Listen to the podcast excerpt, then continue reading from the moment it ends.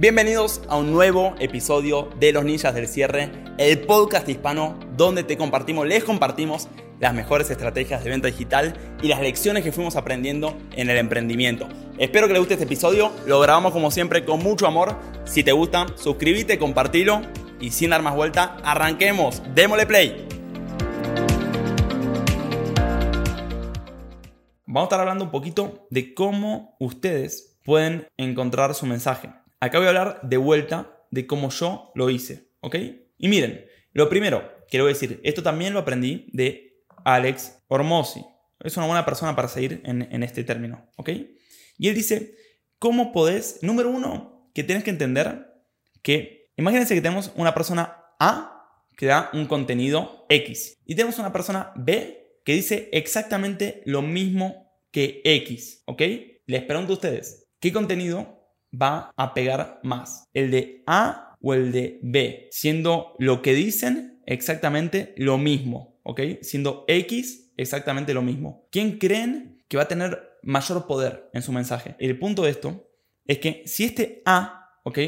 Consiguió grandes resultados y este B no consiguió grandes resultados, que lo diga A va a tener mucho más poder que que lo diga B.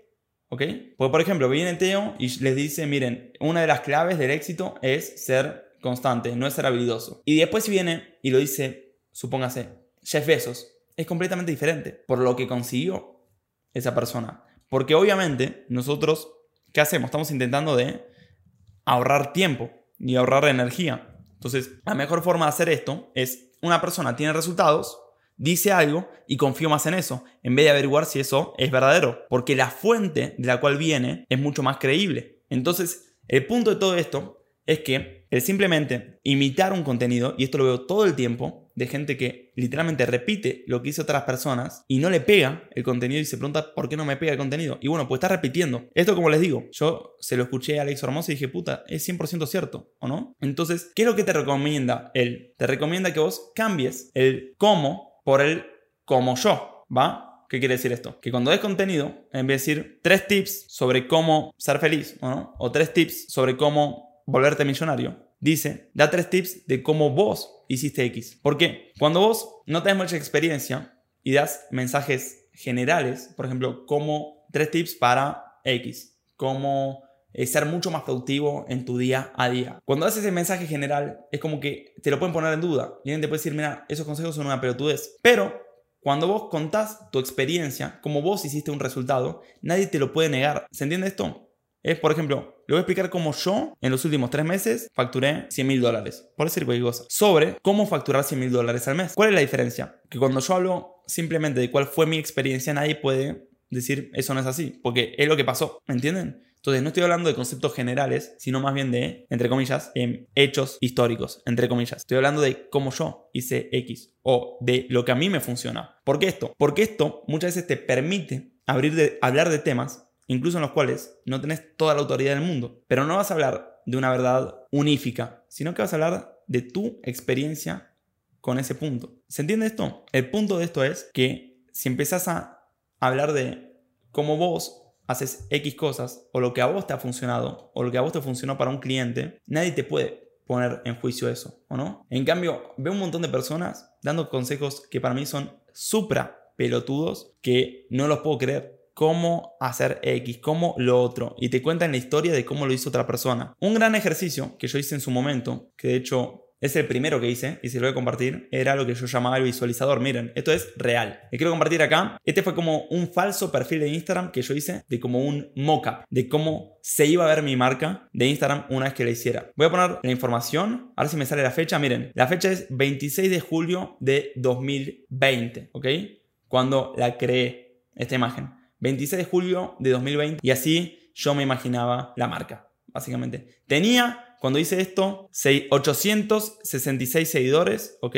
701 seguido y 8 publicaciones. No, no, no cambié los datos reales. Y, e hice como un mockup. Un mockup es como una imagen virtual de cómo me gustaría a mí que se vea más o menos mi marca en el futuro. Y así la puse. Agarré fotos de otras personas, le unifiqué el branding, me puse una fotito así, una foto allá, pero así dije que se iba a ver la marca.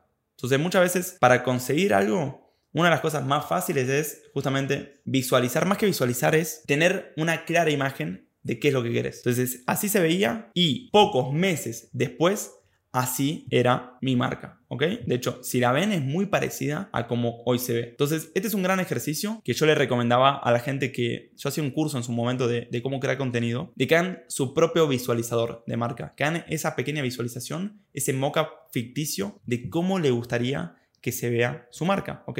Entonces, eso nada más en el aspecto estético de la marca. Ahora, en lo que es la sustancia y el mensaje, les recomendaba hacer lo que yo llamaba un mapa temático. Entonces, el mapa temático era básicamente un mapa en el cual vos te ponías en el centro del mapa, agarras un círculo y ponías Teo y te preguntabas, bueno, ¿de qué puede hablar Teo? Teo puede hablar, supóngase, de ventas. Ok, dentro de ventas, ¿de qué puede hablar? Ok, puede hablar de objeciones. Ok, dentro de ventas, ¿de qué más puede hablar? Puede hablar, por ejemplo, de venta por WhatsApp. Ok, ¿de qué más puede hablar dentro del mundo de ventas? Bueno, puede hablar de vender uno a muchos. ¿De qué más también puede hablar Teo? Puede hablar, por ejemplo, de equipo. Hoy en el equipo somos más o menos 11 personas. Ok, dentro de equipo, ¿de qué puedo hablar?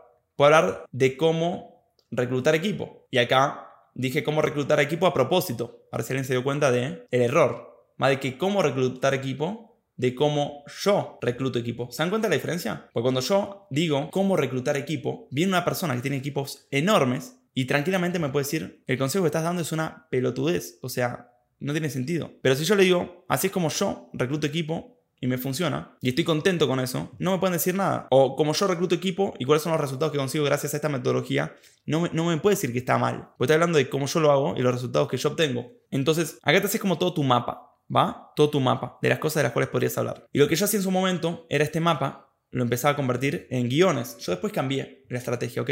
Este mapa empecé a escribir guiones. Le ponía títulos. Entonces ponía títulos de, si yo hablar de objeciones, voy a poner cómo responder al no tengo dinero. Voy a hablar de objeciones, voy a poner los tres fundamentos más importantes para responder objeciones. Entonces me hice una lista de posibles títulos y esos títulos los convertía en guiones. Ahora lo que hago es diferente y hago este truquito, que es el truco que yo lo llamo Start with Live, ¿ok? Hay un libro en inglés que se llama, muy conocido, Start with Why, ¿o no? Empieza por el por qué. Pero le hice como un pequeño cambio a Start with Live. Eso quiere decir, empieza por el vivo. Entonces, cuando yo quiero compartir un contenido, en vez de hablar la cámara, ¿saben lo que hago? Lo que estoy diciendo acá, digo voy a hacer un Zoom gratuito dando contenido. Y hago un Zoom gratuito dando contenido. ¿Y cuál es el punto de esto? Que cuando hay personas enfrente, no sobrepienso tanto las cosas y si yo me equivoco, sigo para adelante. No digo, va de vuelta, regrabemos esa parte. Simplemente sigo. Y en tal caso, después, la persona que edite ese contenido corta las partes sucias, pero no lo sobrepensas tanto. Gran Cardón dice, todo sale mejor con una audiencia enfrente. Y esta es la gran base de esta estrategia. Casi todo el contenido que yo hago últimamente, simplemente digo, a ver, ¿de qué puedo hablar esta semana? ¿Qué hice esta semana? ¿Qué me ha funcionado a mí esta semana? Que le pueda compartir a más personas. Abro un Zoom, meto a personas en un Zoom, como lo estoy haciendo ahora mismo, que hay 54 personas. Prendo un live y empiezo a tirar contenido en vivo y empiezo un poquito a freelistear. Voy como ordenando mis propios pensamientos en el pasar. Contenido que a veces es un desastre. A veces estos Zooms son un desastre. Es algo digo, puta, qué mal Zoom de hoy no importa, porque la próxima vez lo repito de vuelta y ya lo tengo un poquito más acomodado en mi mente. Entonces, no solo voy encontrando, entre comillas, mi mensaje, sino que encima voy estructurando cómo hacer un poco más metódico el concepto que quiero enseñar. Entonces, este es el concepto de Start with Live. ¿Qué hago después de hacer estos Zooms? Mandamos a cortar estas partes, por eso lo grabo con, con un micrófono en buen audio y lo convertimos en podcast. Si ustedes escuchan el podcast, que voy a buscar alguno, tiene una intro y arranca con un tema, que es un extracto de estos Zooms. Y después voy a entrar acá a las estadísticas de Spotify. Lo que hacemos básicamente, me gusta arrancar por el audio, porque el audio es muy fácil que tenga buena calidad. La gente ni se da cuenta de la diferencia. En video es más difícil que tenga buena calidad, puede depender más de la cámara, de la luz, etc. Pero el audio, con un buen micrófono, estás hecho. Entonces, grabo unas intros. Un día me puse a grabar intros, grabé como 10 intros y voy a ir al podcast del ninja de los cierres y después se escucha algo así. Voy a entrar a este. El podcast Hispan partimos las mejores estrategias de venta digital y las lecciones que fuimos aprendiendo en el emprendimiento. Espero que les guste este episodio. Lo grabamos como siempre con mucho amor. Si te gusta, suscríbete, compartilo Y sin dar más vuelta, arranquemos. Démosle play.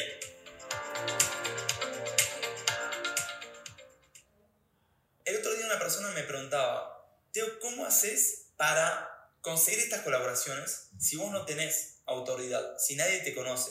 ¿Y, y, cuántos de acá se están haciendo esa misma pregunta, verdad? ¿Cuántos de acá dicen, che, yo no, la verdad que no tengo seguidores? Vos, Teo, muy bien porque, porque sos Teo, entre comillas, que yo no considero que... Entonces, no lo voy a poner entero, pero ¿qué hago? Hago estos contenidos en vivo, algunos salen un desastre, a veces salen muy buenos, pero cada vez voy incluso acomodando mi propio contenido, mis propias metodologías de manera más ordenada. Cuando agarro un contenido nuevo, a veces es un desastre, está súper desordenado, pero voy entendiendo cómo ordenarlo y cómo hacerlo más congruente. Lo hago en vivo primero, grabo unas intros, le ponemos una musiquita pelotuda y después lo empalmamos y sacamos como cuatro podcasts a la semana. Es una locura, sacamos un montón. Ahora, ¿cuál es la estrategia de todo esto? De estos podcasts, mi estrategia después es ver cuáles son los mejores contenidos que saqué free, así, medio improvisando, y grabarlos bien a cámara. Entonces voy a entrar al podcast más adelante, voy a ver las estadísticas, a ver cuáles pegaron, que las estadísticas son muy fáciles de ver. Entonces, de todo este contenido freestyle que voy haciendo, voy viendo cuál pega bien y el que mejor pega, voy a ver qué toque ese día y por qué no grabar un buen video a cámara, un micro video o un macro video. Entonces, esta básicamente es la estrategia que yo comento del Start with Live, ¿o no? De, empezar con el vivo. ¿Cuál es el fundamento de esta estrategia? Que en vivo es mucho más fácil fluir y no trabarte y no repensar. Y que haciendo muchos vivos vas encontrando diferentes ángulos que vos hasta vas entendiendo mejor tus propios conceptos, lo vas sacando como contenido en vivo, después lo editas y después de ahí puedes sacar contenido pregrabado. Este es el contenido que yo hago hoy mismo, ¿no? El único contenido que yo hago son estos Zooms. Después de estos Zooms se cortan las partes, se hacen podcasts. De los buenos podcasts se crean carruseles para Instagram. Pero el único contenido que hago yo es este. Son estos Zooms en vivo. ¿Va? Gente, eso es todo. Nos vemos la próxima. Y cuídense. Gracias por todo. Cuídense.